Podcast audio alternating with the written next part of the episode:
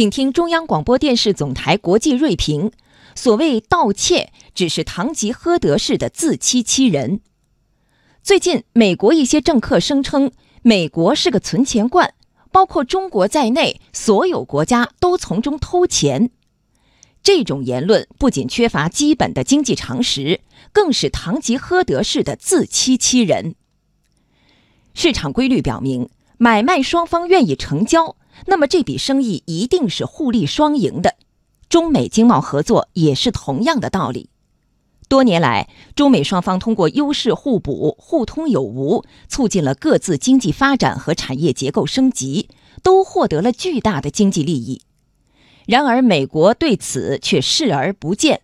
无端指责中国偷窃美国的技术、岗位和资金，企图把中国妖魔化，给他自己举起的关税大棒裹上了一层遮羞布。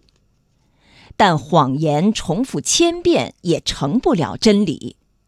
数据显示，美国多年来从中国市场获得了巨额利润，比如2017年，中国对美支付的知识产权使用费达71.3亿美元。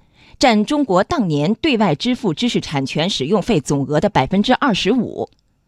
目前，美资企业在华年销售收入达七千亿美元，利润超过五百亿美元。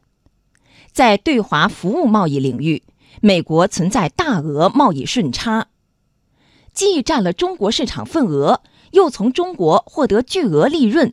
美国一些政客还倒打一耙，要么是得了便宜还卖乖。要么是数学没学好。目前，全球百分之七十以上的贸易通过美元结算。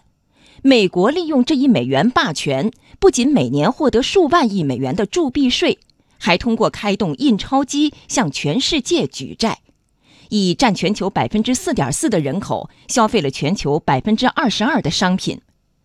这种对全球经济收获的掠夺。美国一些政客为何绝口不提？所以，美国无端指责中国偷窃是一个彻头彻尾的谎言，其背后反映出对自身产业空心化、金融泡沫化的焦虑以及应对的无力，企图祸水外引。对此，美国著名经济学家史蒂芬·罗奇一针见血地指出。美国把中国当作替罪羊，只是堂吉诃德式的自欺欺人，只是为回避数十年来自身储蓄不足、生产率下降等棘手问题而寻找的借口。美国所谓盗窃论，蒙骗不了世界，更阻挡不了中国发展的步伐。